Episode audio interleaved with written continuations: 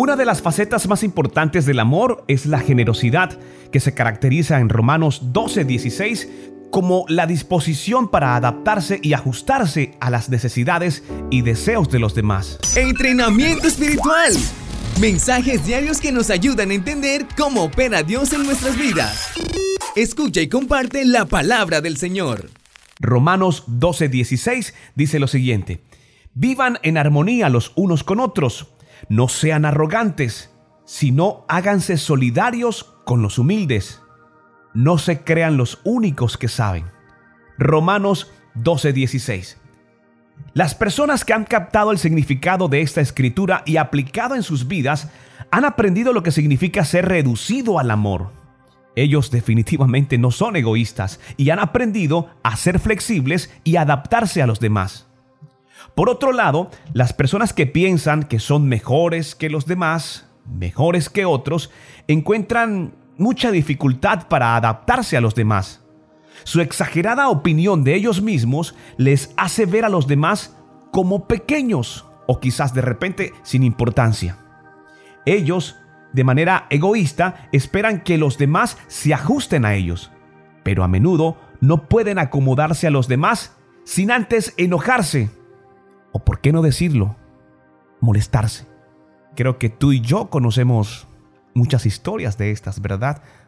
Pero bien, quiero hacerte una pregunta. ¿Qué tipo de persona eres?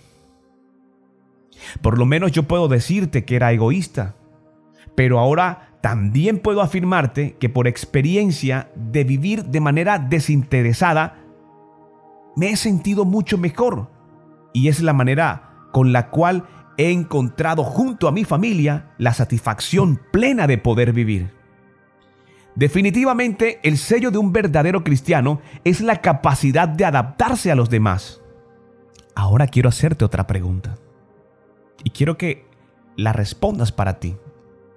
¿Te adaptarías sin egoísmo a alguien en este día, en este tiempo? Quiero que oremos juntos. Señor, muéstrame diariamente cómo adaptarme con amor a los demás. Quiero que sin egoísmo ajustes todo lo que está a mi alrededor para satisfacer las necesidades de los demás cada vez que pueda. Señor, quiero que me muestres cómo llegar a ellos con tu amor y cuando ellos puedan verme a mí, seas tú el reflejo de ello.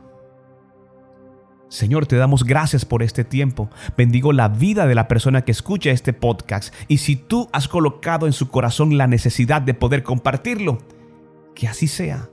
Porque definitivamente tu palabra no regresa vacía. Espero poder contar con tu testimonio. Recuerda que desde la plataforma de podcast encontrarás un link donde podrás enviarnos tu nota de voz. Ojalá sea tu testimonio para poder compartirlo con los demás. Hey, no soy el mensaje, simplemente soy el cartero. Gracias por hacer parte de esta familia de entrenamiento espiritual podcast. Soy Luis Quintero. Dios no miente. No soy el mensaje, soy el cartero. Luis Quintero, entrenamiento espiritual.